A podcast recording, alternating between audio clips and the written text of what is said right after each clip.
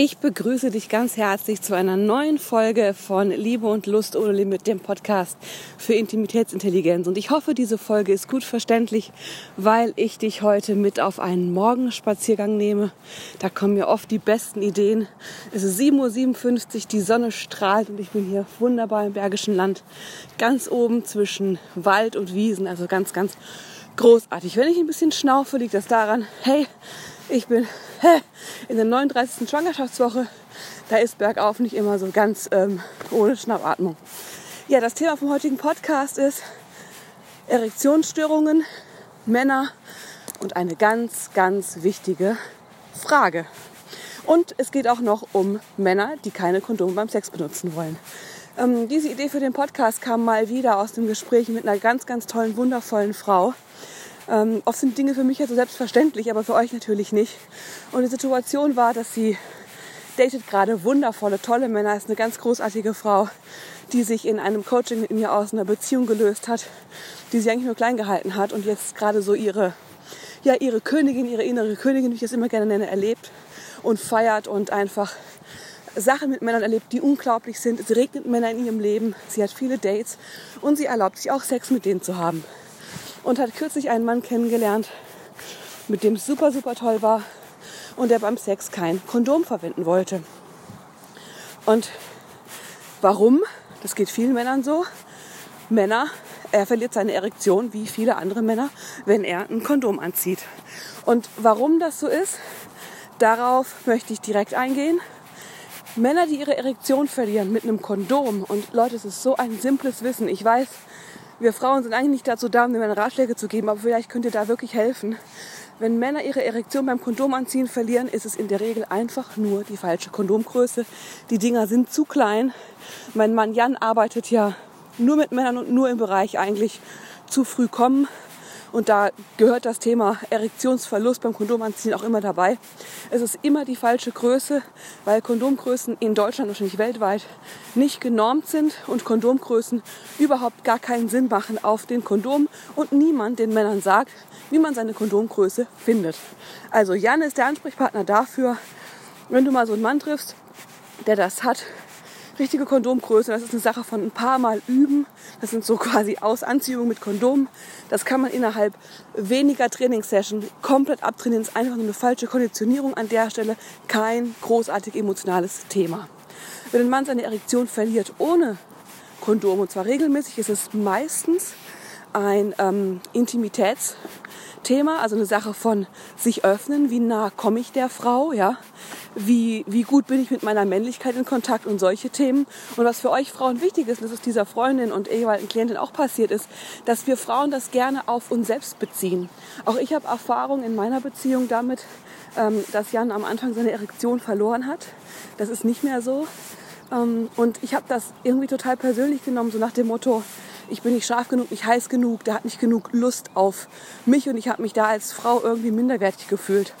Und wichtig für dich als Frau ist zu sehen, dass Erektionsverlust beim Mann, also wenn du sonst eine gute Grundlage hast, ist das ein emotionales Thema, das beim Mann liegt. Es hat mit dir nichts zu tun. Das passiert mir dann ganz oft, wenn Sie plötzlich eine Frau kennenlernen, die Sie richtig toll finden, ähm, die eine richtig potenzielle Kandidatin für was richtig Ernsthaftes ist. Und dann passieren oft Erektionsverluste, äh, weil nämlich dann kommt, wow, ne, ich habe Angst, hier was falsch zu machen, ich habe Angst, mich zu zeigen. Das ist dasselbe, wie wir auch haben, Intimitätsängste. Wichtig ist, dass du als Frau, wenn das passiert, versuchst, bei dir zu bleiben und deinen Spaß beim Sex nicht von der Erektionshärte des Mannes abhängig zu machen. Natürlich ist es schöner, Sex mit einem steifen Penis zu haben, absolut. Aber in der Situation ist das Wichtigste, dass ähm, du da Leichtigkeit reinbringst für dich, ja, indem du unabhängig wirst von der Lust des Mannes und der Erektion, damit einfach Leichtigkeit in die ganze Situation reinkommen kann. Genau, soweit dazu. Und wie es jetzt ist, bei so einem Thema kommen dann immer Leute entgegen. Das ist natürlich super. ähm, kommen wir weiter zum Thema Sex ohne Kondom. Mal davon abgesehen, dass ich das ziemlich fahrlässig finde in Bezug auf sexuell übertragbare Krankheiten. Es ist ein Thema. Äh, muss man auch die Frage stellen, das ist eine Frage, die ich sehr wichtig finde, ähm, was sagt es über den Mann aus? Was sagt es über einen Mann aus, der nach anderthalb, zwei, drei, vier Wochen Sex mit dir ohne Kondom hat? Ich finde das ziemlich verantwortungslos und es gibt tatsächlich viele Männer, die mit dem Thema sehr leichtsinnig umgehen, weil der Mann hat null Kontrolle darüber, ja, ähm, wo du im Zyklus stehst und ob du schwanger wirst. Die einzige Möglichkeit für den Mann zu verhindern, dass er ein ungewolltes Kind kriegt, ist ein Kondom zu verwenden. Und da musst du dich als Frau einfach fragen, hey, will ich mit einem Mann, der mit so einer Verantwortung so umgeht, zusammen sein? Das heißt jetzt nicht, dass du diesen Mann ja direkt in den Wind schießen musst. Die meisten Männer sind da einfach naiv und haben noch nie drüber nachgedacht. Aber ich finde das gut, da als Frau eine Haltung zuzuhaben und auch zu kommunizieren, hey, ähm, ich finde es ehrlich gesagt gut, wenn ein Mann da klare, klare Grenzen auch hat, ja, und wenn der Mann dafür sorgt, dass also sicher geht, dass die Frau nicht ungewollt schwanger bist. Natürlich kannst du dem sagen, hör mal, ich bin im Zyklus gerade da und da ist ungefährlich. Und es geht auch nicht darum, dass er dir nicht vertraut und das nicht tut, sondern dass er eine klare Haltung hat, dass er einen Standard für sich selber hat, ja, dass er dafür sorgt, dass nur die richtige Frau von ihm schwanger wird. Das ist das, was dahinter steht. Ne? Also es steht nicht dahinter zu sagen, der kann dir nicht vertrauen nach zwei Wochen, sondern einfach hinterfrag, was sagt das über die Werte und über das Verantwortungsbewusstsein von einem Menschen aus. Und auch da, was sagt es darüber aus, was er im Moment für ein Bewusstsein dazu hat. Und wenn man das so betrachtet, ist das eine ganz, ganz spannende Frage. Genau, das ist an der Stelle die wichtigste Frage, aber nicht die, auf die ich heute eigentlich eingehen wollte. Ich bin ein bisschen äh, durchverschwurbelt. sind die Schwangerschaftshormone. Im Zuge von dieser Freundin, die eine tolle Frau ist, ähm, im Zuge dessen, dass sie einfach viele Männer datet, hat sich auch ein Mann natürlich wieder gemeldet. Das passiert immer, wenn die Frauen das machen, sich öffnen für andere Männer, äh, der sich, äh, mit dem sie was am Laufen hatte, mit dem sie auch sehr, sehr nahe gekommen ist, der sich aber nicht aus einer Beziehung lösen wollte. Und spannenderweise hat er sich dann gelöst, weil seine bestehende Freundin herausgefunden hat, dass er eine Affäre hat. Und die ganze Zeit hat er sich nicht getrennt. Und äh, was ich da immer ganz spannend finde, ohne das Verhalten zu bewerten, ist auch da, stelle die Frage, was ist das für ein Typ? Ja, ist das jemand, der für etwas geht? Oder ist das jemand, der von etwas flieht? Und in diesem Fall, wenn wir das anschauen, ein Mann, der sich nur dann für dich entscheidet, wenn sich die Umstände seiner Beziehung, die er eigentlich seit Jahren schon nicht mehr gut findet und hinter der er steht, wenn er sich erst dann löst, ist es kein Mann, der für etwas geht. Ein Mann, der für etwas geht, löst sich aus einer Beziehung, sobald er merkt, dass sie nicht mehr funktioniert. Ja, und dass es da nicht weitergeht und er was anderes will.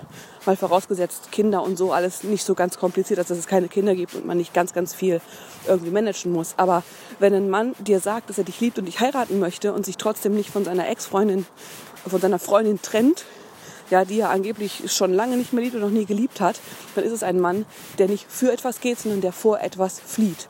Weil wenn sich dieser Mann wieder bei dir meldet, sobald die erste weg ist, ist er ein Mann, der davor flieht, alleine zu sein und sich immer direkt in die nächste Beziehung flüchtet. Und diese Frage kann man übertragen auf so viele Dinge. Ne? Also Mädels, erlaubt euch, die Männer mit solchen Fragen zu betrachten, das Verhalten der Männer, zu sagen, was sagt das über den Mann aus? Sagt dieses Verhalten ähm, über den Mann aus, dass er für etwas geht oder dass er vor etwas flieht bzw. die Augen zumacht? Diese Frage hat in meinem Leben so viel mit Männern verändert und so viel Klarheit reingebracht und ich habe angefangen, so viel weniger auf mich zu beziehen und mich auch zu lösen davon, ach, der arme Mann, ne, was, äh, der tut mir so leid und ich muss dem ja helfen und ah, der schafft es halt nicht, sondern einfach knallhart zu gucken, hey, was ist das für ein Typ? Und damit verlasse ich dich heute, weil jetzt kommt ein Auto. Ich wünsche dir einen wundervollen Tag.